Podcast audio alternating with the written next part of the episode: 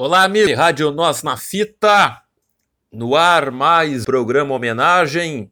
E nesta semana vamos falar sobre Diego Armando Maradona Franco. E um programa que em três capítulos. Né? Vamos começar primeiro com a, a carreira de Diego Maradona nos clubes que ele atuou na carreira. Bom, Maradona nasceu em Lanús no dia 30 de outubro de 1960. Aos nove anos, seu talento com a bola já o fazia ser a criança mais popular da favela que morava no subúrbio de Buenos Aires. Um colega havia sido aprovado em um teste para as categorias de base do Argentinos Júniors e respondeu aos elogios do treinador dizendo que conhecia um garoto ainda melhor. O treinador, Francis Cornejo, Deu-lhe então dez pesos para que pedisse esse outro jovem para, vir, para ir vê-lo.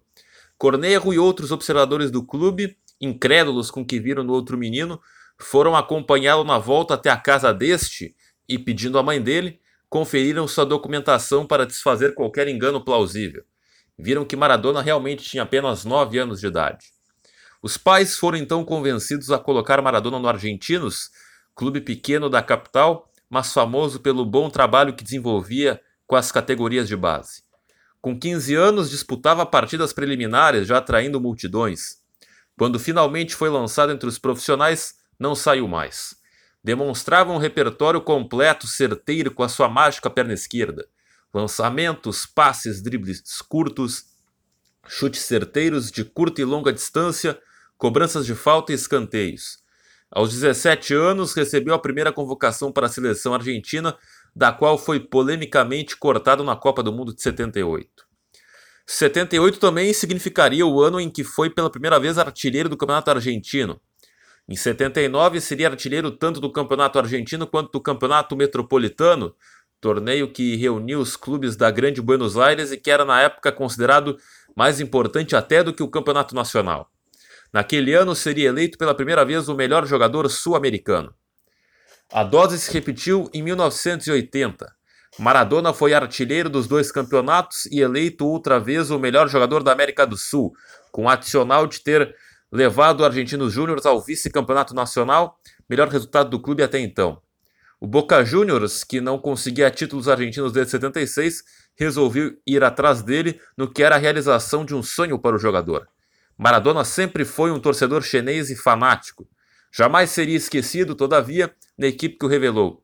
O argentino renomeou seu estádio né, para Estádio Diego Armando Maradona. E foi um amistoso contra o Argentinos que Maradona fez sua estreia pelo Boca, marcando de pênalti atuando pelos dois times.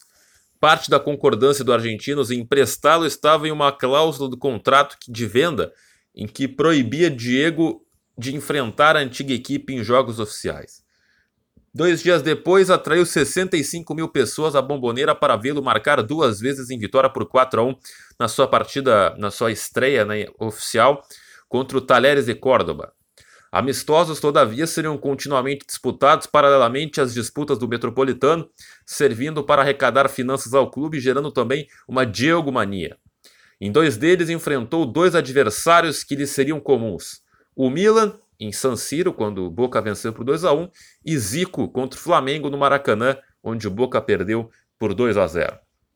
Naquele ano de 81, com Boca, Maradona fez grande dupla com Miguel Ángel Brindisi, com os dois marcando juntos 33 dos 60 gols que reconduziram o time ao título metropolitano, a primeira conquista do clube Azul em cinco anos. Maradona também marca em seu primeiro Boca e River um 3 a 0 listado entre as 10 inesquecíveis vitórias do Boca em superclássicos pela enciclopédia do centenário do clube. E ele fez o último gol deslocando o goleiro Baldo Filol e completando para as redes antes que Alberto Tarantini conseguisse bloquear seu ângulo. Contra o grande rival, marcaria em todos os clássicos disputados em 1981.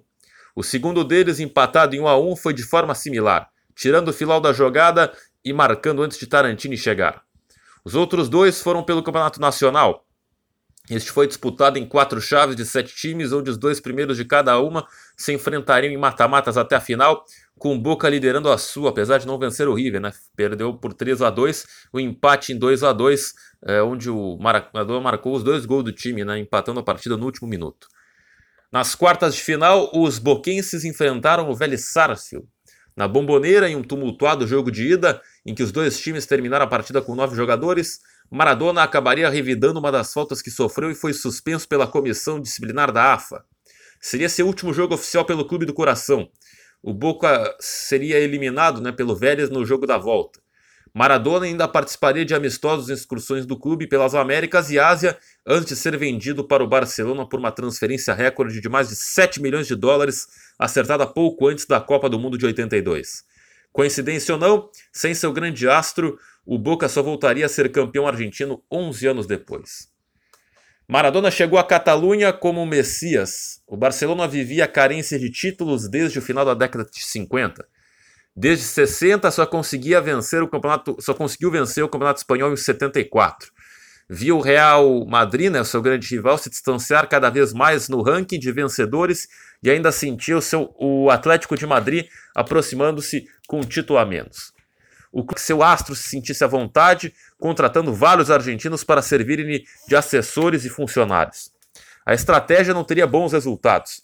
O craque acabou por fechar-se naquele círculo de convivências e demoraria a se adaptar no estrangeiro. Na primeira temporada, ele enfrentou o primeiro problema. Em, de em dezembro de 82, sofre de hepatite e fica de fora dos campos por três meses. Os Blaugranas terminam apenas em quarto. O título de, da temporada 82-83 ficou com o Atlético Bilbao, né? Na Copa do Rei, porém, ele decidiu a final contra o Real Madrid, marcando nos dois jogos da decisão e aplaudido de pé pela torcida do arquirrival após vitória por 2 a 1 em pleno Santiago Bernabéu. Na partida de ida no Camp Nou, o Barcelona havia deixado o rival empatar após estar vencendo por 2 a 0. Mal inicia-se a segunda temporada e no jogo contra o Atlético sofre uma entrada bastante desleal do adversário Andoni Goicoechea, e fratura o tornozelo esquerdo. O Astro levaria 106 dias para retomar o futebol. Quando volta, conduz os Blaugranas ao caminho do título. No entanto, por um ponto, a taça fica justamente com o Atlético. Ambos os times decidem também a Copa do Rei em um novo dia ruim contra a equipe basca, né, que venceu por 1 a 0, faz Maradona surtar. Ele protagoniza uma briga generalizada entre os jogadores. Maradona, que já não tinha um bom relacionamento com a diretoria do Barcelona, é praticamente descartado por ela após receber uma suspensão de três meses em razão da confusão. A cúpula culé aceita a oferta do pequeno Napoli da Itália. Desgostoso com o que julgou como falta de esforço do clube em defendê-lo nos tribunais, Maradona acatou a transferência, encerrando um ciclo de dois anos de altos e baixos no Camp Nou. Declararia em sua autobiografia Eu Sou Diego que o presidente José Luiz Núñez teria inveja de sua popularidade e era o principal responsável pela sua saída. No livro, Maradona também apontou a coleção de fatores que o impediram de triunfar no Barcelona, desde a hepatite e lesões até gostar mais de Madrid. Ele também revelou que foi na Catalunha que começou seu relacionamento com as drogas. Aceitou a proposta do Napoli, pois também estava arruinado financeiramente, e onde ele chegou a doar a casa que tinha em Barcelona para pagar suas dívidas. Embora tradicional, a equipe napolitana era minúscula. Os títulos do Napoli antes da chegada de Maradona se resumiam a campeonatos das divisões inferiores da Itália e dois títulos da Copa da Itália. Maradona foi logo amado e venerado como um rei, chegando de helicóptero a um estádio São Paulo tomado por torcedores que ainda custavam acreditar. Ele, curiosamente, poderia ter chegado antes ao time. O clube o havia sondado em 79 quando ainda estava no Argentinos Júniors, mas ele recusou a proposta na época. Abre aspas. Para mim, Nápoles era apenas uma coisa italiana, como pizza, fecha aspas. O espanto foi geral. A equipe mais vencedora do país, a Juventus, também estaria interessada, de acordo com a imprensa. Maradona terminou por escolher o Clube Celeste porque foi o único né, que fez uma proposta real e porque também o Giampiero Boniperti, ex-jogador e presidente da Juventus na época, já havia dito né, que um jogador com o porte físico do Maradona não chegaria a lugar algum. De acordo com as lendas, o presidente do Napoli, Corrado Ferlaini, teria blefado. Depositou na Federação Italiana um envelope vazio onde deveria estar o contrato do jogador, a fim de registrá-lo logo. Era o que ele precisava para ganhar tempo enquanto a manobra era descoberta para levantar o dinheiro para pagar o Barcelona. Na primeira temporada, o clube ficou apenas em oitavo, mas somente 10 pontos atrás do campeão Verona. Na segunda, né, em 85-86, conseguiu um terceiro lugar. Sua terceira temporada começou com ele já consagrado em todo o planeta com a conquista da Copa do Mundo de 86. Em setembro, porém, surge a primeira grande polêmica extracampo. Sua ex-empregada doméstica, Cristina Sinagra, denuncia que Maradona é pai do filho que ela teve. A paternidade é confirmada posteriormente na justiça. O filho Diego Sinagra, também conhecido como Diego Armando Maradona Júnior, jamais seria assumido e os dois só teriam seu primeiro encontro em 2003. Ainda assim, na temporada 86-87, que Maradona dá ao Napoli seu primeiro título na Série A sobre a poderosa Juventus. A festa termina completa no clube e na vida pessoal. Paralelamente, o Napoli é também campeão da Copa da Itália e nasce sua filha Dalma, batizada com o mesmo nome da mãe de Diego. Na temporada seguinte, Maradona, com 15 gols, alcança a artilharia do campeonato. O vice-artilheiro é sua dupla ofensiva, o brasileiro Careca, que foi para a equipe justamente para poder jogar ao lado de Maradona, que fez 13 gols o Careca na, naquele campeonato.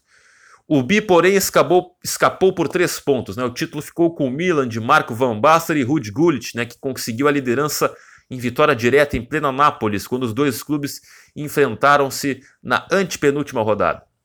O clube rossoneiro se tornou então o maior rival do Napoli pelos títulos italianos. A Juventus decaía com a aposentadoria de Michel Platini em 87 e a Internazionale vivia certa carência.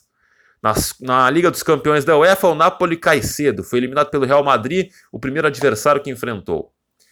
Na temporada 88-89, o campeonato italiano vai surpreendentemente para Inter de Milão, com a perseguição única do Napoli, é o único time, único time na reta final com chance de tirar o título da Inter, terminando em vão. O consolo fica por conta da Copa da UEFA. Maradona lidera o Napoli na campanha rumo ao primeiro título continental do clube.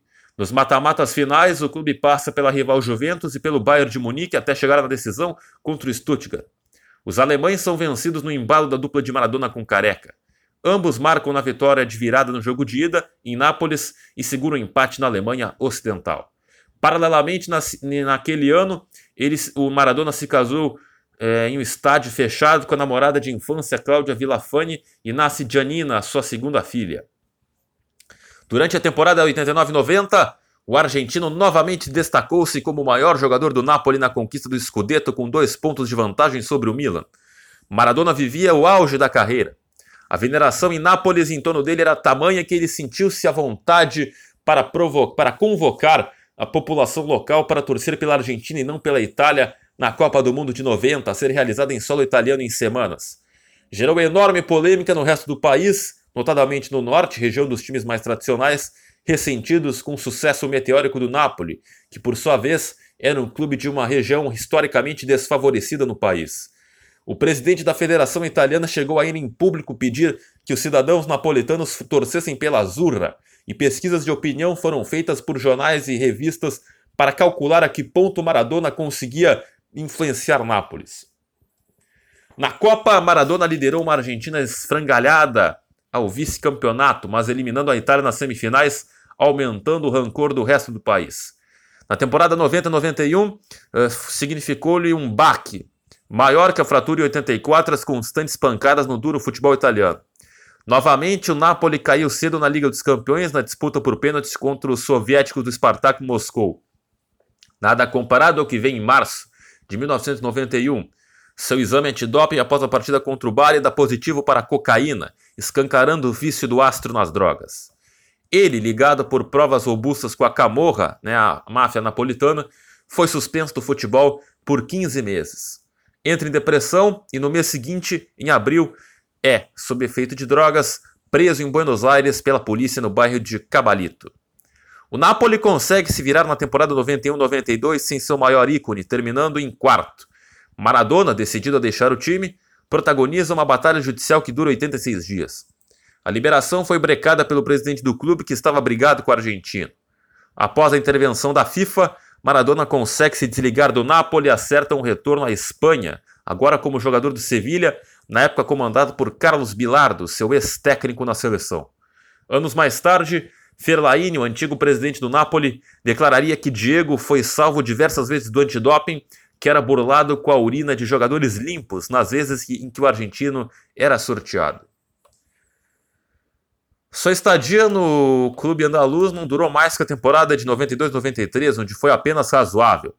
Maradona, pesando mais do que deveria, descobre que os diretores do Sevilha, com suspeitas sobre suas saídas, no... sobre suas saídas noturnas, contrataram detetives para monitorá-lo. O argentino, que também se desentendeu com Bilardo, abandona o time imediatamente e acerta outro retorno, dessa vez ao país natal, contratado pelo Newell's Old Boys. Mesmo recuperando a forma, duraria menos ainda na equipe de Rosário. Uma sucessão de lesões musculares provoca o término de seu contrato após apenas cinco jogos oficiais e alguns amistosos, um deles, curiosamente, contra o Vasco da Gama. Deprimido, Maradona afunda cada vez mais nas drogas. Em fevereiro de 94, irritado com o assédio da mídia, atira com uma espingarda de ar comprimido em jornalistas que faziam plantão em frente à sua casa. Acima do peso e desmotivado, a impressão geral era de que ele abandonaria a carreira antes da Copa do Mundo de 94.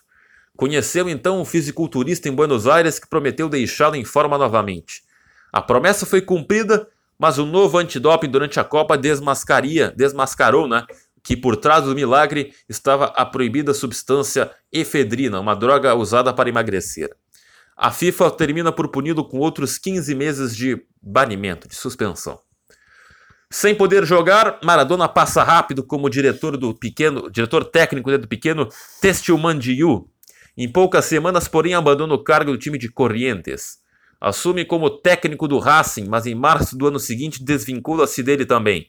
O presidente que o havia contratado havia perdido as eleições. As duas experiências foram curtas e pouco alentadoras.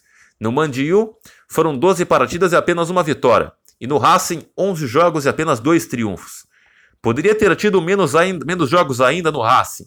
Após um 0 a 0 no clássico da cidade de Avedianeda contra o Independiente, em que foi expulso pelo árbitro, ameaçou sair do cargo, mas foi contido pelo presidente. Com o fim da punição, Maradona volta ao seu amado Boca Juniors, comprado por 10 milhões de dólares pelo grupo Euronequian, que em troca teria os direitos televisivos sobre 11 partidas. O retorno iniciado em jogo contra o Colón é estampado até em seus cabelos. Maradona descolore uma faixa do lado superior direito, simbolizando a faixa dourada do uniforme boquense. O clube acerta também com seu amigo Cláudio Canidia, outro notório usuário de cocaína. É no jogo seguinte, o primeiro oficial dele contra o Argentinos Júniors, que ele marca seu primeiro gol na volta ao Boca. O Boca não ganhava títulos argentinos havia cinco campeonatos, né? o último foi o Apertura de 92. Com Maradona e Canidia, em grande parceria, o clube consegue confortável liderança no Apertura 95. Porém, em partidas sem seu maior astro, os chineses perdem pontos preciosos, chegando a levar de 6 a 4 para o Racing em plena bomboneira. A mesma quantidade de gols que haviam tomado em todo o torneio até então. O clube deixa o título escapar para o Vélez Sárcio e termina apenas em quarto. O Vélez também ganhou o Clausura em 96, né, com o Boca comandado por Carlos Bilardo, né, cuja é, o Boca né, foi, passou a ser comandado pelo Carlos Bilardo, com, cuja contratação ele se opôs, e no mesmo ano o Maradona brigou com o presidente boquense Maurício Macri, e o Boca ficou em quinto naquele campeonato. A edição do torneio é mais lembrada por uma goleada de 4 a 1 sobre o River Plate, na qual a afinada dupla Cani e Maradona se beija na boca em comemoração após o terceiro gol do, do atacante loiro. No entanto, é o rival quem viverá períodos melhores. O River ganhou a apertura de 96, né, o Boca sem tanto acima.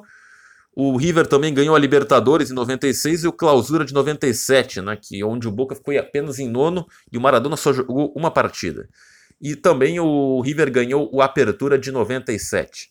Durante esse último campeonato, em que no início chegaria a ser novamente pego no antidoping, Maradona fez sua última partida profissional justamente em um super clássico no Monumental de Núñez, no dia 25 de outubro.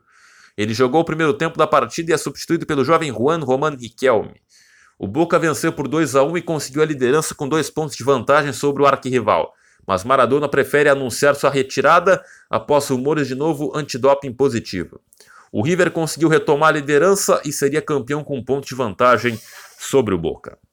Falando de si na terceira, na terceira pessoa, Maradona resumiu seu retorno infrutífero em títulos ao Boca. Abre aspas. O Maradona não está feliz porque sabe que o Maradona está abaixo do padrão em que normalmente se coloca. Fecha aspas.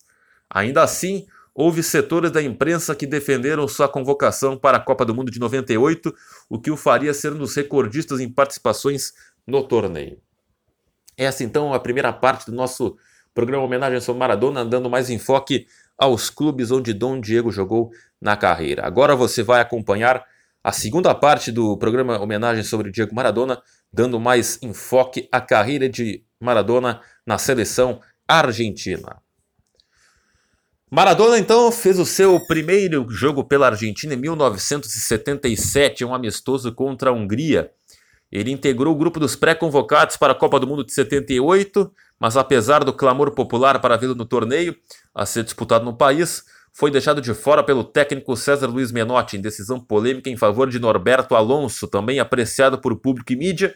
E no momento da convocação, ele era o artilheiro do campeonato com o futuro campeão River Plate e fez belo gol no último amistoso contra o Uruguai, tendo entrado durante a partida. O que mais favorecia Beto Alonso, todavia, era o fato dele ser o preferido dos dirigentes da AFA, o que incluía o general Carlos Alberto Lacoste. Abre aspas. Ele ainda é um garoto e precisa amadurecer. Mas sem dúvida ele pode mais que os outros e ainda vai brilhar muito no futebol, fecha aspas, explicou Menotti sobre a decisão de cortar Maradona. Maradona ficou arrasado, mas não guardou mágoas de Menotti, considerado por ele o melhor técnico que já teve, superior até a Carlos Bilardo, comandante de 86. Pouco após o corte, que foi consulado por Omar Sivori, né, esse craque da história do River Plate na Juventus e que defendeu tanto a Argentina quanto a Itália. Abre aspas. Me escute, garoto. Você tem a verdade do futebol dentro de si e toda uma vida para mostrá-la. Apesar da decepção, Maradona chegaria a enviar um telegrama desejando sorte aos jogadores, acompanhar dois jogos da Albiceleste no Monumental de Nunes contra a Itália na decisão contra a Holanda e a participar dos festejos pós-títulos pela cidade de Buenos Aires. No ano seguinte, Maradona liderou a seleção argentina na conquista do Campeonato Mundial Sub-20, em 79 Marcou seis vezes e foi eleito o melhor jogador da competição. 79 também foi o ano em que ele fez o primeiro gol pela seleção principal em sua nona partida. Foi na vitória por 3 a 1 contra a Escócia, em Glasgow. Ele também marcou o único gol da Argentina na derrota por 2 a 1 para a seleção do resto do mundo e amistoso que ironicamente celebrava o primeiro aniversário do título argentino da Copa do Mundo de 78. A Argentina, atual campeã na época, né, realizou contra a Bélgica o jogo inaugural da Copa de 82. O time no papel era ainda melhor que de 78. Reunia a campeã espinha dorsal, né, por, formada por Ubaldo Filol, Daniel Passarella, Mário Kempis, Oswaldo Ardiles, Américo Galego e Daniel Bertoni, somada com as, estrela, com as estrelas do futuro, né, as estrelas do título de juniores, além de Maradona e Ramon Dias. Dieguito já era conhecido internacionalmente, ainda mais após a venda para o Barcelona concretizada pouco antes do Mundial. A estreia de Maradona em Copas, porém, seria desagradável. Ele foi repetidamente chutado e derrubado pelos belgas, chegando a receber entradas violentas pelas costas e ser puxado de cima da bola. Porém, o árbitro tchecoslovaco Vojtech Kristov não tomou nenhuma medida contra os adversários e venceram por 1 a 0.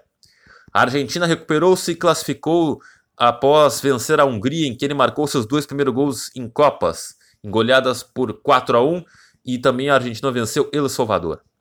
A segunda fase seria decidida em quatro grupos com três países, com cada grupo conferindo uma vaga semifinais. A Argentina enfrentaria Itália e Brasil.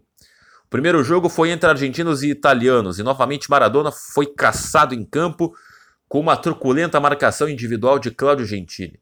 Após levar socos, chutes e joelhadas do início ao fim, foi Maradona e não Gentili a receber o cartão amarelo do juiz romeno Nicolai Rainer, que entendia que o argentino reclamava energicamente sem cabimento. A Itália venceu por 2 a 1 e praticamente obrigou a Argentina a vencer os brasileiros para ver chances reais de classificação. Contra os rivais, Maradona finalmente veria um cartão vermelho e uma falta desleal que lhe envolvia. Porém, o autor da infração era ele, após desferir com a, um, com a sola do pé um chute, pensando ser em Falcão, nos testículos de Batista. Cinco minutos antes do fim do jogo, perdido por 3 a 1, Maradona saía de campo e da Copa. Permaneceu na Espanha para jogar pelo Barcelona. Reconheceu mais tarde que a seleção vivia um ambiente festeiro e excessivamente confiante antes do torneio. Maradona foi convocado para o segundo Mundial do México né, com algumas críticas. Alguns setores da mídia questionavam a escolha do técnico Carlos Bilardo em chamá-lo, ainda por cima dar-lhe a tarja de capitão. Maradona ainda não havia triunfado totalmente no Napoli. Na Itália, ainda era considerado apenas um bom jogador e malabarista. Mesmo assim, o respeito que despertava em Bilardo era tão grande que o treinador não usaria na competição convocado Daniel Passarella, estrela e capitão do título de 78, mas desafeto de Diaguito. Maradona novamente apanhou na estreia contra a Coreia do Sul, vencida por 3 a 1. No jogo seguinte, marcou o gol argentino no empate em 1 a 1 contra a campeã Itália. A classificação veio após vitória por 2 a 0 sobre a Bulgária. As oitavas de final seriam contra os rivais do Uruguai, né, de Enzo Francescoli. Maradona teve um gol anulado e, instigado, realizou a melhor partida de sua vida, de acordo com o próprio. A Alpceleste eliminou a Celeste por 1 a 0 em dia que ele afirma ter realizado bem todas as jogadas. O próximo adversário da Argentina seria a Inglaterra. Era a primeira vez que ambos se enfrentavam após a Guerra das Malvinas e um clima bastante tenso rondava a partida, fazendo com que o próprio exército mexicano patrulhasse as arquibancadas das redondezas do Estádio Azteca, chegando a ver tanques nas ruas. O primeiro tempo terminou sem gols. No início do segundo, após driblar marcadores, Maradona passou a bola para um companheiro que a perdeu. Steve Odd, zagueiro adversário, chutou alto e a bola foi em direção ao goleiro Peter Shilton. Ao correr, jogou a bola por cima de Shilton, 20 centímetros mais alto, fazendo com que a bola entrasse no gol inglês, naquele gol que ficou conhecido como La Mano de Dios. A despeito dos protestos britânicos com o árbitro tunisiano Al Ali Bin Nasser, o gol foi validado. Curiosamente, não era a primeira vez que ele fazia isso. Em jogo do Campeonato Italiano de 84-85 contra o Udinese de Zico, marcou dessa forma e ali também a trapaça não foi anulada. Em espaço de alguns minutos, o argentino marcaria outro gol igualmente célebre, que ficou conhecido como o gol do século. A Argentina trocava passes em seu campo de defesa quando Maradona pediu a bola. Ele estava de costas para o campo de defesa inglês quando recebeu, tendo em volta três adversários: Odd, Peter Reid e Peter Beardsley. Quando Beardsley aproximou-se para disputar a bola, Maradona girou em sentido contrário, saindo do meio de campo e avançando na meta inglesa. Reid o perseguiu sem sucesso e Terry Butcher foi facilmente deixado para trás, assim como Terry Fenwick. Butcher continuou correndo atrás, tentando ainda um carrinho quando Maradona tocou para azeite no momento em que Chilton tentou bloqueá-lo. A Argentina se fechou, chegando a sofrer o gol de Gary Lineker a 10 minutos do fim e quase levar o empate do mesmo Lineker depois, mas conseguiu manter a vitória e se classificou. Após a partida, Maradona declarou que se houve mão na bola, foi a mão de Deus, para o delírio da torcida argentina, sentindo-se vingada. O outro gol, por sua vez, seria eleito em 2002 o mais bonito da história das Copas. Porém, este não foi o gol que Dom Diego considerou o mais bonito de sua carreira, e sim um que ele fez num jogo amistoso no dia 19 de fevereiro de 80, na Colômbia, quando o então jovem Maradona defendia o Argentinos Júniors. Se a Guerra das Malvinas mostrava, motivou né, os argentinos contra os ingleses, Maradona continuou especialmente motivado nas semifinais. Reencontrou a Bélgica, que tanto lhe chutou em 82. Para aumentar a animosidade, o goleiro adversário Jean-Marie Paf declarou antes da partida que Maradona não é nada de especial. Apesar de novas pancadas, ele pibe perseverou e anotaria dois lindos gols no segundo tempo. O primeiro passou por dois zagueiros e venceu Paf com um chute de trivela. 20 minutos depois, na entrada da área belga, virou para um lado, avançou para o outro, fingiu que passaria a bola, gingou, deixou quatro adversários para trás e bateu novamente Paf. A Argentina estava, a Argentina voltou à final da Copa do Mundo. O jogo seria contra a Alemanha Ocidental. Maradona desta vez não marcou. O técnico alemão, Franz Beckenbauer, ordenou que Lothar Matthaus, Lothar Matthäus marcasse de perto o argentino. Ainda assim, o primeiro gol surgiu em razão dele. Matheus cometeu uma falta em Maradona que Jorge Burruchaga cobraria para José Luiz Brown abrir o marcador. Todavia, Maradona continuou dominado por Matheus até 5 minutos do fim do jogo. Após estarem perdendo por 2 a 0, os germânicos haviam acabado de empatar heroicamente. Foi quando Maradona recebeu a bola e, entre dois adversários, deu belo passe para Burruchaga fazer 3 a 2. Ao final, como capitão, ergueu a Copa que, na opinião geral, ganhou praticamente sozinho. O título lhe faria ser coroado o melhor jogador do mundo pela revista Onze d'Or, né, premiação que receberia novamente no ano seguinte após o, o primeiro título italiano com o Napoli. A bola de ouro, por sua vez, ainda era restrita a jogadores europeus, que só terminaria em 95. O prêmio de melhor jogador do mundo da FIFA só seria criado em 91. Ao final da competição, dados do portal Opta Sports revelaram que Maradona foi o jogador com mais assistências, 5, chances criadas, 27, e dribles certos, 53, em toda a competição. Os 53 dribles certos de Maradona em 86 são o recorde da história das Copas de um jogador no mesmo torneio, desde quando os dados da Opta Sports começaram a ser coletados em 66. Maradona declarou antes da Copa do Mundo que teriam de arrancá-la de suas mãos. Embora seu relacionamento com o técnico Bilado já não fosse tão boa, conseguiu impor-lhe novamente sua opinião na escalação. Se em 1986 não queria que Passarella jogasse, em 90 pressionou o treinador para chamar o amigo Claudio Canidia mas a relação com os italianos em geral, principalmente do norte, talvez fosse pior. Em razão de sua consagração, foi novamente caçado na estreia, a Argentina surpreendida com um futebol talentoso, mas ao mesmo tempo violento de Camarões, que teve dois jogadores expulsos, é, a Argentina perdeu por 1 a 0 para os africanos. Após a partida na coletiva de imprensa, Maradona ironizou que o único prazer desta noite né, foi descobrir que, graças a mim, os italianos de Milão deixariam de ser racistas hoje pela primeira vez apoiaram os africanos, em alusão à cidade onde se realizou o jogo, né? Que foi no estádio San Siro, né, em Milão. É onde tem os times, né, Inter de Milão e o Milan, que eram os grandes rivais do Napoli na época. No jogo seguinte, os campeões encararam a União Soviética, que se entusiasmou após o goleiro argentino titular Neri Pompido se machucar sozinho e sair de maca aos 10 minutos. Os soviéticos passaram a pressionar o reserva Sérgio Goicoechea que abriram o placar com uma cabeçada de Oleg Kunetsov. E se a mão, eles abririam o placar né, com um gol de cabeça do Kunetsov se a mão de Maradona não entrasse em cena novamente. A bola ia entrando nas redes quando ele apareceu e puxou as, seus pés com a mão direita para mandá-la para longe. Irregularidade novamente não foi punida pelo árbitro, sueco Erik Fred Fredriksson. A Argentina então venceu por 2 a 0 após empatar em 1 a 1 com a Romênia passando por pouco a segunda fase apenas como um dos melhores terceiros colocados, sistema que passou a vigorar naquele Mundial. Nas oitavas de final, a Argentina enfrentou o Brasil, que tinha conseguido três vitórias em três jogos. Com tantas pancadas na primeira fase, Maradona entrou em campo com as pernas e coxas cobertas de equimoses e com uma inchação permanente em seu tão chutado tornozelo esquerdo, que mais parecia uma bola, e obrigou a caminhar em campo na maior parte da partida. Os brasileiros, melhores em campo, chegaram a acertar três vezes a traves de Coicochea, quando a oito minutos do fim, Maradona finalmente acelerou em campo com a bola nos pés. Atraiu a marcação de quatro jogadores, deixando Cláudio Canidia totalmente livre. Maradona entregou a bola para ele, que só teve o trabalho de vencer Tafarel. O heroísmo quase deu lugar à vilania contra a Iugoslávia nas quartas de final. A partida terminou em 0 a 0 no tempo normal e na prorrogação. Nos pênaltis, Maradona cobrou mal e Ivkov, o goleiro, defendeu. Mesmo com Pedro Trolio também desperdiçando sua cobrança, os sul-americanos avançaram após Goicoechea defender os chutes de Birnovic e Hadzibegic. O Stojkovic já havia errado anteriormente a cobrança chutando no travessão.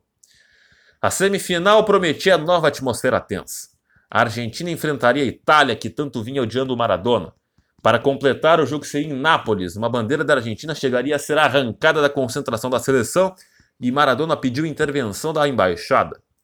Mais uma vez ele apelou a seu público napolitano que torcesse pela Argentina, e boa parte de sua audiência contumaz realmente se sentiu incapaz de torcer. Os anfitriões saíram na frente e sofreram empate no meio do segundo tempo. Era o primeiro gol que a Itália tomava na Copa. Na jogada, Maradona passou a bola para Julio Olarticochea cruzar para Canilha desviar com a cabeça das mãos de Walter Zenga, que ainda não havia tomado gol no torneio.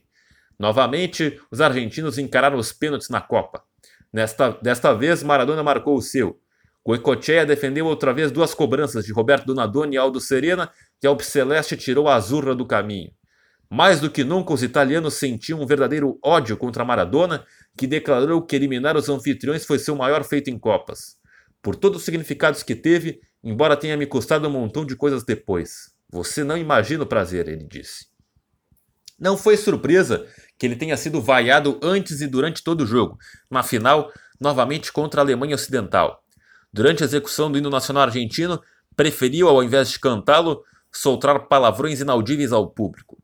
Ele pouco pôde fazer na partida. A Argentina estava mais enfraquecida na Copa do que nunca, desfalcada de quatro titulares suspensos: Canidia, Olarticochea, Ricardo Giusti e Sérgio Batista. Pedro Monzon ainda seria expulso no início do segundo tempo. Os alemães conseguiram a revanche vencendo com um único gol de pênalti a 5 minutos do fim.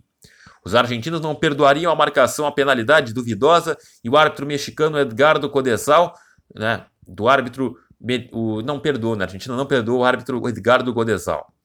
Gustavo Desotti posteriormente também seria expulso e Maradona receberia um cartão amarelo por reclamação. Ao final da partida, o estádio inteiro se alegrou quando o telão transmitiu o rosto em lágrimas do argentino, que se recusou a apertar a mão do presidente da FIFA, João Avelange, ao receber a medalha de prata. Esquecendo-se da trapaça de 86 do próprio Mundial de 90, Maradona declarou: Isto foi uma trama armada pela FIFA. Fomos punidos por vencer a Itália, que era a equipe que a FIFA queria que ganhasse essa Copa do Mundo. Há uma máfia no mundo do futebol. Aquele pênalti não existiu. Foi dado de graça para que os alemães vencessem. Ele escreveria em sua biografia anos mais, anos mais tarde que um dia antes da decisão, quando os argentinos foram realizar o reconhecimento do gramado, que o Júlio Grondona, presidente da AFA e um dos vice-presidentes da FIFA, lhe comentou que estava com mau pressentimento de que os argentinos já estavam fora do título. Maradona, após a suspensão de 15 meses dada pela FIFA, ficou três anos sem jogar pela Argentina partidas oficiais. Em fevereiro de 93, voltou a vestir a camisa alviceleste para o amistoso contra o Brasil comemorativo do centenário de futebol argentino e contra a Dinamarca pelo troféu Artemio Frank, um jogo oficial organizado pela Comebol e a UEFA em conjunto, que reuniu o campeão sul-americano e europeu. Nas eliminatórias da Copa do Mundo de 94, porém, não vinha sendo utilizado e sem ele o país não vinha se dando bem. Na última partida, chegou a ser goleado por 5 a 0 pela Colômbia em pleno Buenos Aires. Isso não foi desclassificado porque o Paraguai não saiu de um empate com o Peru em Lima. Um clamor crescia a cada dia pelo retorno do Astro, finalmente chamado de volta para os dois jogos da repescagem contra a Austrália. O primeiro gol após voltar vem em abril de 94 em amistoso contra o Marrocos. Após recuperar milagrosamente a velha forma, Maradona começou a Copa do Mundo de 94 dando espetáculo. Marcou de fora da área contra a Grécia em famosa comemoração, rugiu com os olhos esbugalhados para uma câmera. Contra a Nigéria demonstrou fôlego incansável e inspirou os argentinos a vencerem de virada. O milagre por trás da perda de 13 quilos, né, de 89 para 76, em um tempo assustadoramente curto, antes do torneio foi revelado em novo antidoping que detectou efedrina. A droga, além de ser usada para emagrecer, era também um poderoso estimulante. Para a seleção argentina não ser desclassificada, Maradona teve de jurar inocência e a associação do país teve de retirar seu nome do elenco. O episódio gerou bastante revolta na Argentina. Para os mais exaltados, Maradona, que recebeu a solidariedade do tenor Luciano Pavarotti, declarado usuário de efedrina, estava sendo vítima de uma conspiração da FIFA. De acordo com a teoria da conspiração, a própria entidade, temerosa que a falta de, gran de grandes astros fizesse do Mundial dos Estados Unidos um fiasco, havia autorizado informalmente que Maradona usasse substâncias ilícitas para voltar à forma e jogar a Copa. No entanto, suas exibições teriam extrapolado o que a FIFA queria dele, ameaçando o interesse de outras seleções. Fato é que Maradona, declarando ser este o episódio mais triste de sua carreira, afirmou: me cortaram as pernas, era meu último mundial e iríamos ser campeões. A teoria foi posteriormente apoiada pelo comentarista brasileiro Silvio Lancelotti, que em livro sobre a história das Copas do Mundo comentou, comentou que Maradona não se dopou em 94. Ele estava tomando remédio para emagrecer e foi sacaneado pela própria AFA. No livro ele conta que a mulher é Maradona. Ele falava aos berros: esse índio tem que ser três pontinhos. Odiava por preconceito racial. A Argentina em 94, ao contrário das Copas anteriores, onde o talento se limitava a Maradona, reunia jogadores de renome. Cláudio Canidia se consagrou em, 90 e a seleção também tinha Gabriel Batistuta, Fernando Redondo e Ramon Medina Bela em grande forma. Eles, sem a companhia de Maradona, haviam conquistado as Copas Américas de 91 e 93, torneio que Dieguito não conseguiu ganhar nas três ocasiões que disputou, em 79, 87 e 89. Porém, os companheiros não conseguiam superar o baque com a saída de Maradona. A Argentina perdeu a última partida da primeira fase por 2 a 0 para a Bulgária e novamente só se classificou como uma das melhores terceiras colocadas, sistema que não seria mais utilizado a partir da Copa seguinte. Nas oitavas de final, veio a eliminação perante a Romênia, jogo em que ele chegou a comentar para um canal de televisão. O jogo contra a Nigéria deixou Maradona em sua quarta Copa um recorde entre os argentinos como o jogador que mais partidas disputou no torneio. Poderia ter sido mais. Houve certa pressão para que o agora técnico Daniel Passarello chamasse para a Copa do Mundo de 98, mesmo com Maradona já aposentado. Posteriormente, seu recorde seria superado uh, por Lothar Matheus, né? Em 1998, em sua quinta Copa, o alemão jogou uh, 25 partidas, né? Em Copas do Mundo e, e foi igualado por Paulo Maldini, né? Que em 2002 jogou a quarta e última Copa pela uh, pela seleção da Itália. Maradona não jogaria mais pela Argentina até dia 10 de novembro de 2001, quando foi realizada uma partida comemorativa na Bomboneira. O jogo foi contra um combinado de estrelas, dentre elas Enzo Francescoli, Eric Cantona, Davor Zucker, Risto Stoichkov, René Iguita, Norberto Solano e até o compatriota Juan Roman Riquel. Essa foi a segunda parte do programa Homenagem de Diego Maradona, onde falou mais sobre a sua história na seleção argentina. Agora, na terceira parte, vamos falar sobre uh, o seu legado e os seus problemas. Os problemas e o legado de Diego Maradona, agora no programa Homenagem, a parte 3. Os melhores resultados em Copas foram três eliminações nas quartas de final, em 1998, 2006 e 2010, além onde o Maradona foi técnico, né? Além do vice-campeonato de 2014 né? na Copa do Brasil, onde a Argentina novamente perdeu para a Alemanha na prorrogação. Mais do que isso, todo jogador promissor a surgir no país recebe o fardo de novo Maradona. O apelido já caiu a diversos nomes, como Cláudio Borghi, Diego Latorre, né? ambos despontaram com o Dieguito ainda em boa forma. O Borghi ainda chegou a ser campeão do mundo em 86, Marcelo Delgado, Ariel Ortega, Marcelo Galhardo, Hernan Crespo, Juan Roman Riquelme, Leandro Romagnoli, Javier Pablo Aymar, Andrés D'Alessandro, Carlos Teves, Lionel Messi e o mais recente Sérgio Agüero, entre outros. Agora sim, começo falando mais sobre seus problemas e o seu legado. A parte final do programa homenagem de Diego Armando Maradona agora. Um ano após aposentar-se no Boca, foi a Copa do Mundo de 1998 como comentarista. Após a eliminação da Argentina, comandada por Daniel Passarella, manifestou-se pela primeira vez sua intenção em tornar-se técnico da Albiceleste, ao mesmo tempo em que não perdoava o desafeto. Para começar, vou dizer que quero ser o técnico da seleção. O que mais bronca me deu é que não jogou a Argentina. Nos disfarçamos de Alemanha e caímos fora do Mundial. Nossos jogadores não eh, podem dormir tranquilos, perdemos pelo planejamento tático. Estou, estou pé da vida porque Passarela negou a 35 milhões de argentinos a presença de Canidia e Redondo. Passarela não chamou os dois por não concordar com cabelos compridos e só não fez o mesmo com Batistuta porque este acabou cortando o cabelo a pedido do treinador. No ano seguinte, em que é eleito o, artista, o atleta argentino do século, Maradona envolveu-se em nova polêmica com filhos fora do casamento. Desta vez, a, ju a justiça argentina determinou que ele é pai de uma menina de 3 anos após sete negativas do ex-jogador em fazer o exame de DNA. No entanto, Maradona faria o exame mais tarde e ficaria provado que ele não era o pai da jovem. Já no caso de Diego Sinagra, filho que Maradona teve enquanto viveu na Itália, o reconhecimento, ainda que tardio, aconteceria. Em 2000, inicia um tratamento contra as drogas em Cuba após ser internado depois de tomar um coquetel de remédios em Punta del Este no Uruguai, e quase morrer. Na ilha se enfurece com fotógrafos locais, agride-os e quebra o vidro de um carro com um soco, rendendo-lhe novo processo. Esteve próximo da morte novamente em 2000, em setembro, quando destrói sua caminhonete ao chocar-se com um ônibus em Havana, escapando ileso por milagre. Em outubro, é contratado para ser técnico do Almagro, mas jamais assume o cargo. Em novembro, tem seu visto negado para entrar no Japão, onde iria assistir seu clube do coração, né, o Boca Juniors, para enfrentar o Real Madrid no Mundial Interclubes. As autoridades japonesas alegam o vício, né? Alegaram o vício de Maradona em drogas como justificativa. A redenção pessoal de Dieguito vem em dezembro, quando é eleito o melhor jogador do século pela FIFA em votação na internet. Porém, ele se retira da festa para não cruzar com o desafeto Pelé, que recebe premiação similar oferecida pelos votos dos jornalistas. No dia seguinte, em janeiro de 2001, é abordado por agentes do fisco italiano ao chegar ao aeroporto de Roma. Maradona estava devendo 24 milhões de dólares em impostos.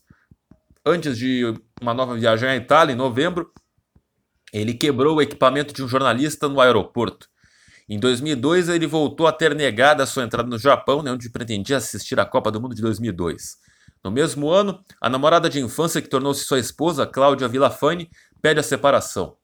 Ele também é condenado a dois anos e meio de prisão pela agressão aos jornalistas com, espingar, com espingarda em 94, mas não precisou cumprir a pena. Arranja problemas também com a vizinhança de sua nova casa, na qual chega a provocar um incêndio na sauna. Em abril de 2004, fica novamente a ponto de morrer. Após assistir uma partida entre Boca Juniors e Nueva Chicago, na Bomboneira, e é internado com problemas cardíacos e infecção pulmonar na clínica suíço-argentina em Buenos Aires, constatando-se overdose de cocaína. Ele fica em coma e chega a respirar com a ajuda de aparelhos, reagindo apenas no oitavo dia. Sai dois dias depois sem ter altas do dos médicos. Em maio é novamente internado, chegando a ser recusado por várias instituições médicas da Argentina e do exterior. Chega a ser sedado e amarrado após uma crise de abstinência de cocaína. Seu médico particular declara em ultimato que ele tem a última chance de salvar sua vida. Maradona posteriormente afirmaria que retirou forças para se, para se desintoxicar definitivamente após apelo de sua filha Giannina. Pai, você tem que viver por mim. Após cinco meses de internação, obtém autorização judicial para ir a Cuba retomar seu tratamento. Em 2016, o ex-jogador se envolveu em nova polêmica com membros da Associação uh, de Futebol da Argentina, especialmente com também ex-jogador Juan Sebastián Verón, a quem chamou de traidor após problemas na entidade que passava por uma crise interna. Recuperado durante o ano de 2005, Maradona foi duas vezes destaque na mídia televisiva. Em janeiro, confirmou a acusação de Branco de que nas oitavas de final da Copa do Mundo de 90, o massagista argentino uh, lhe deu água com tranquilizante ao lateral. Em tom de deboche, Maradona, ciente do que ocorria, falou que ofereceu a água também a Valdo e que se, des... e que se desesperou quando o colega, né, o Julio Orlaticocochea, estava prestes a beber da mesma garrafa. Depois, Maradona, após perder 50 quilos depois de uma cirurgia de redução de estômago em Cartagena, na Colômbia, e chegar de um talk show, né, La Noche del Diez, a Noite do 10, onde recebeu figuras de todo o mundo, como o próprio desafeto Pelé, Xuxa, Mike Tyson e Fidel Castro. A noite com Pelé foi marcada por inesperado bom humor e amistosidade entre ambos, que cantaram juntos e terminaram trocando passes de cabeça, emocionando a plateia. Por sinal, foi nos bastidores do programa que sua filha Janina conheceu pessoalmente Sérgio Agüero, com quem iniciariam um celebrado relacionamento amoroso. No mesmo ano, sua popularidade junto ao Boca fez com que o clube aceite sua indicação para treinar o clube, Alfio Basile. Um ano depois, demonstrou sua recuperação ao mundo ao assistir os Jogos da Argentina na Copa do Mundo de 2006, inclusive aparecendo no vestiário para incentivar os jogadores. Curiosamente, só não conseguiu fazê-lo na partida da eliminação contra a Alemanha. Para seu desgosto, não é chamado para treinar a seleção. Para, para ocupar a função, Julio Grondona escolhe tirar Basile do Boca. No dia 28 de março de 2007, Maradona sofre uma recaída e foi internado com uma crise hepática causada por abuso de álcool. Ele afirma que não foi por causa de cocaína, reiterando que não usa desde a crise de 2004. Por outro lado, foi tornando-se alcoólatra justamente por substituir a droga em pó. Ainda assim, a internação gerou boatos de um suposto ataque cardíaco teria causado sua morte, causando alvoroço até no governo argentino. O então presidente Nestor Kirchner chegou a pedir informações sobre o assunto ao seu ministro da Saúde. A preocupação, preocupação justificava-se. 80% dos casos similares ao que tivera resultam na morte do paciente. Um mês antes, o astro já havia sido internado após sentir, após sentir mal-estar repentino na casa dos pais. Em fevereiro de 2014, Maradona, com 53 anos, assumiu o namoro e anunciou o noivado com, a, com o Rossi Oliva, de 22. Estiveram de casamento marcado até abril, altura em que Maradona descobriu que tinha sido roubado. Em junho, o ex-jogador argentino pediu um mandato de captura internacional contra Rossi Oliva, que desapareceu com muito de seus bens. Rossi Oliva acusou Maradona de violência doméstica, contou que Maradona bebia sem parar e revela o motivo do final da traição. Ele mantém uma relação com um homem, Alejo Clerici, Maradona desmentiu todas as acusações e revelou que não guarda rancor da ex-namorada, chegando até a dizer que ainda está apaixonado por Rocio. Ainda assim, Maradona não pediu para que fosse retirado o mandado da detenção da Interpol para Rossi Oliva e continua a alegar que esta lhe roubou algumas joias de sua casa em Dubai, avaliadas em mais de 310 mil euros. Oliva foi detido no dia 17 de julho de 2014 no aeroporto internacional de Ezeiza, Argentina. Em 3 de novembro de 2020, Maradona precisou passar por uma cirurgia cerebral para remover um coágulo na região entre o cérebro e a membrana, dura mater. Maradona então assumiu o comando da seleção argentina em outubro de 2008, após a saída de Alfio Basile. Julio Grondona, o presidente da Associação do Futebol Argentino, já havia lhe prometido verbalmente o cargo após a Copa do Mundo de 2006, mas na época optara por Basile. Após o técnico sucumbir com os maus resultados e críticas da imprensa, Grondona pensava em efetivar Sérgio Batista, técnico da seleção argentina olímpica que conseguiu a medalha de ouro nos Jogos de 2008. Nas próprias Olimpíadas de Pequim, Maradona pavimentou seu caminho. Com permissão livre para acompanhar a seleção, a delegação, Maradona procurou travar relação forte com os jogadores. Muitos deles figuras também da seleção principal, né, como seu genro Sérgio Agüero, Fernando Gago e Lionel Messi. Grondona, 12 dias após a demissão de Basile, enfim acatou o desejo de Diego por razões políticas. O homem mais indicado para o cargo, Carlos Bianchi, era um desafeto pessoal do presidente. O anúncio causou furor. 500 jornalistas que se credenciaram para cobrir sua estreia contra a Escócia. Maradona chegou a ameaçar demitir-se em menos de duas semanas, pois Grondona não aceitava o jogador Oscar Ruggeri na comissão técnica. Mesmo endeusado, porém, Maradona continua com poucas, como discussões indiretas com Juan Román Riquelme, que pediu dispensa da seleção. Riquelme já se sentia deslocado por não receber a mesma atenção que Maradona dedicava aos jogadores europeus. O novo técnico ainda tirou-lhe a faixa de capitão entregue a Javier Mascherano. A gota d'água para Riquelme foi ter sido criticado por Maradona na televisão. Em 2009, Maradona sofreu bastantes críticas. A Argentina obteve resultados vergonhosos, incluindo uma goleada de 6 a 1 para a Bolívia em La Paz, o pior resultado da história da seleção. Sendo que, ironicamente, Maradona se manifestou a favor do direito boliviano de, jo de jogar na cidade, né, em alta altitude. E também a Argentina perdeu por 3 a 1 para o Brasil em plena Rosário. Os argentinos ficaram ameaçados de não se classificarem, conseguindo no sufoco a última vaga direta no confronto direto contra o Uruguai em Montevideo. Em menos de 20 jogos, Maradona usou 80 jogadores diferentes. Apesar de criticado por muitos, completou um ano no comando da seleção com bons números. Em 13 jogos, venceu 9 e perdeu 4. Após o árbitro apitar o final da partida dramática contra o Uruguai, Maradona não se esqueceu das pesadas críticas que sofreu da imprensa, expressando todo o seu ressentimento em desabafos obscenos, gritando em referência às suas genitais que ela chupem, que ela chupem e que ela sigam mamando. A grosseria lhe renderia uma suspensão da FIFA por dois meses, além de uma multa. Posteriormente, pediu publicamente desculpas, mas apenas às mulheres e crianças. A fúria contra a própria imprensa argentina era anterior até mesmo ao caso de atirara para espantar jornalistas em 94. Em 91, após ser preso sob efeito de drogas em Cabalito, Maradona não, não perdoou jornalistas que insinuaram a respeito de aventuras homossexuais do jogador, apanhado na companhia de vários homens que os jornalistas apontaram como suspeitos. Na convocação para a Copa, chamou apenas dois de quatro experientes argentinos que haviam contribuído decisivamente para a brilhante temporada da Internacional de Milano, que foi triplamente campeã. Né, o Campeonato Italiano, a Copa da Itália e a Liga dos Campeões da UEFA. Chamou apenas o Samuel e o Diego Milito, deixando de fora Zanetti e Esteban Cambiasso até na lista dos 30 pré-convocados, bem como o irmão de Diego, Gabriel Milito, né, que era do Barcelona, e Fernando Gago do Real Madrid. Zanetti teria ficado com imagem negativa perante o treinador após as pós derrotas para Brasil e Paraguai, nas eliminatórias. O estilo de jogo de Cambiasso não agradaria a Maradona.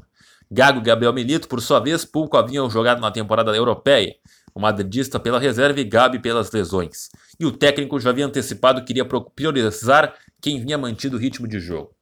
Também para a pré-lista não chamou outros, mais, outros nomes mais famosos por não viverem boa fase e não se encaixarem no seu jogo. Pablo Aymar, Javier Saviola, Lúcio Gonzalez, Ever Banega, Pablo Zabaleta e Lisandro Lopes já eram dados como fora do Mundial antes mesmo da divulgação da lista preliminar. Maradona não esqueceu, todavia, dos surpreendentes heróis da classificação argentina. Ele havia pré-convocado sete atacantes, deixando de fora da lista final o jovem Ezequiel Lavezzi, destaque do Napoli, favorecendo o veterano Martim Palermo, autor do gol da vitória nos acréscimos sobre o Peru na penúltima partida, minutos após o gol de empate peruano em plano monumental de Nunes. Já uma vaga de volante que poderia ter sido de Gago ficou com Mário Bolatti, autor do único gol na, da última partida contra o Uruguai. Na disputa da Copa do Mundo de 2010, teve um, um, bom começo, obtendo na fase de grupos três convincentes vitórias em três jogos, contra a Nigéria, Coreia do Sul e Grécia. Curiosamente, Maradona havia enfrentado os três países em primeira fase de Copas também como jogador. O técnico sul-coreano, Rumna de 86. As fases finais também remetiam ao passado, as mais recentes para os argentinos onde enfrentaram os mesmos adversários da Copa de 2006. Nas oitavas de final, a Argentina obteve grande vitória contra o México, ganhando a oportunidade da revanche contra a Alemanha, novamente nas quartas. Porém, a competição voltou a se encerrar para os argentinos, dessa vez uma goleada sofrida por 4 a 0. No dia 28 de julho, Maradona foi confirmado que não mais continuaria no comando da equipe. Pouco após a saída, já se lançava um livro sobre o trabalho de Maradona como técnico da seleção. O autor, um dos jornalistas insultados por ele, desfere várias críticas desde a realização de treinamentos apenas vespertinos, né, por causa da dificuldade de Maradona em acordar cedo, o que fazia os atletas se entediarem pelas manhãs na concentração, até a acusação de que boa parte do alto número de jogadores convocados em um curto período por ele o foram por outros propósitos. Seriam empresariados por amigos do técnico que conseguiam vendê-los para clubes europeus após a convocação. Em 82, Maradona, ainda antes de consagrar-se mundialmente, manifestou seu desejo em ter um personagem de história em quadrinhos idealizado nele, inspirado no sucesso da turma de Pelezinho, né, do Maurício de Souza. Seu desejo chegou, chegou ao próprio Maurício e um encontro entre os dois foi marcado na concentração da seleção argentina às vésperas da Copa do Mundo da Espanha. Empolgado, Maradona chegou a fazer o próprio rascunho do personagem que imaginava. Pediu a Maurício que o nome fosse Dieguito em vez de Maradoninha e contou ao desenhista passagens de sua infância que pudessem render histórias. Maurício saiu da Argentina com inspiração para uma turma composta por outros 11 personagens, dentre eles os quais Vaquito e Flaquito. Séries de tiras inteiras para jornais, revistas e mesmo um desenho animado foram produzidas, mas acabaram engavetadas constantemente. Inicialmente, por conta da saída de Maradona para o Barcelona, ainda naquele ano, que obrigou Maurício a mudar alguns planos, com a previsão de que a turma de Dieguito chegasse ao público argentino em 84. Todavia, naquele ano, o jogador trocou novamente clube, indo para o Napoli, obrigando um novo atraso. As notícias do envolvimento de Maradona com as drogas e outras polêmicas de sua vida pessoal acabaram fazendo Maurício desistir de vez do personagem, lamentando. Pela natureza dos problemas de Diego, resolvemos congelar o projeto. Coloquei tudo dentro de uma gaveta e nunca mais abri. Entreguei tudo para a mulher dele. Dieguito poderia, quem sabe, ter dado um rumo diferente à vida de Maradona. Ainda assim, em 2005, o personagem em Dieguito foi brevemente utilizado no programa televisivo de Maradona, La Noche del Diez, no dia em que Pelé foi entrevistado. Em uma animação, ele joga bola com Pelézinho, tal qual seus inspiradores fariam no programa. A promessa de que Dieguito voltaria a ser utilizado para campanhas de responsabilidade social. Ainda em 2005 foi lançado Amando a Maradona, uma película sobre El Amor Incondicional, vídeo tributo de Javier Vázquez que reúne imagens pouco conhecidas, testemunho de pessoas próximas a Diego, de torcedores da igreja é, Madre dos fãs. O cartaz do filme mostra uma seleção argentina composta por 11 de Maradonas, com rostos que correspondem às distintas épocas de sua vida. Um filme intitulado Maradona, La Mano de Deus, dirigido pelo diretor italiano Dino Risi, foi lançado em 2007 em homenagem em sua homenagem. Em 2008, outro documentário biográfico sobre esse jogador foi lançado, Maradona by Kusturica, produzido pelo cineasta sérvio Emir Kusturica. O cantor franco-espanhol Manu Chao é outro que já homenageou Maradona, tendo composto duas músicas para o ídolo, Santo Maradona e La Vida Tombola, esta última pertencendo à trilha sonora do filme de Kusturica. Maradona foi casado durante vários anos com Cláudia Villafane de forma litigiosa. As duas filhas do casal, Dalma e Janina, ficaram do lado da mãe e não aceitaram o novo relacionamento do pai. Maradona teve mais três filhos: Diego Sinagra, fruto de um caso extraconjugal quando Maradona jogava na Itália, Jana, de um outro relacionamento fora do casamento na década de 90, e Dieguito Fernando, nascido em 2013, filho de Verônica Orreda. No dia 13 de novembro de 2020, foi operado com sucesso de, uma, de um hematoma subdural. Nove dias depois, Maradona recebeu alta e foi repousar em sua casa em Tigre, na região metropolitana de Buenos Aires. No dia 25 de novembro de 2020, enquanto estava em sua casa, Maradona sofreu uma parada cardiorrespiratória e morreu aos 60 anos por volta do meio-dia. Sua morte foi noticiada pelo jornal argentino Clarim e confirmada pouco depois, no começo da tarde. O resultado preliminar da autópsia apontou que Maradona sofreu um infarto enquanto dormia. Além disso, ele teve uma insuficiência cardíaca seguida de um edema agudo no pulmão. Um dia depois da morte, seu corpo foi velado na Casa Rosada, sede do governo argentino.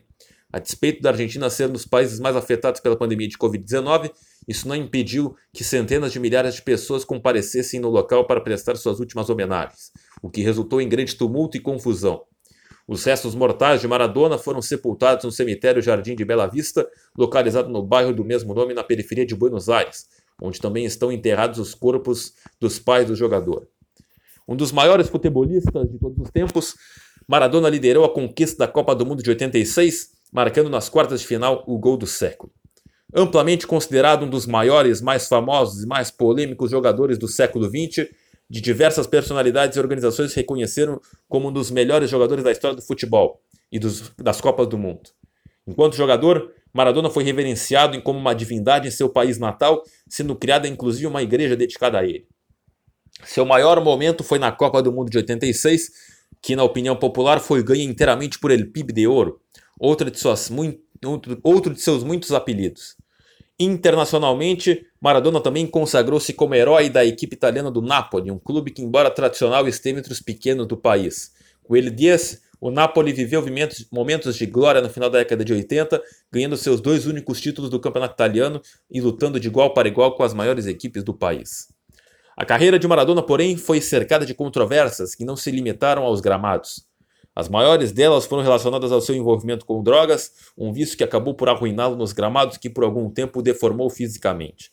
Teve também dois filhos fora do casamento que não reconheceu como seus, e rotineiramente faz declarações contra os bastidores da FIFA, principalmente aos dirigentes João Avelange, Sepp Blatter, Michel Platini, Franz, Franz Beckenbauer, além de Pelé.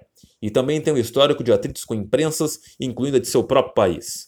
Contraditório, desafiador, engenhoso, amigo leal e inimigo terrível, gênio e polêmico. Maradona, um inimigo temível, despertou devoção por onde passou. Renasceu inúmeras vezes para protagonizar uma das trajetórias mais intensas da história do futebol. E assim encerramos a terceira parte do especial programa homenagem sobre Diego Armando Maradona. Você pode escutar este e outros programas, além das outras partes, no nosso facebook.com.br, nosso Castbox, nosso Spotify, nosso facebook.com.br na Fita, né? nosso, no Instagram, no Web Rádio Nós na Fita, nosso site no www.webradionosnafita.radio.fm. Até o próximo programa Homenagem. Fui!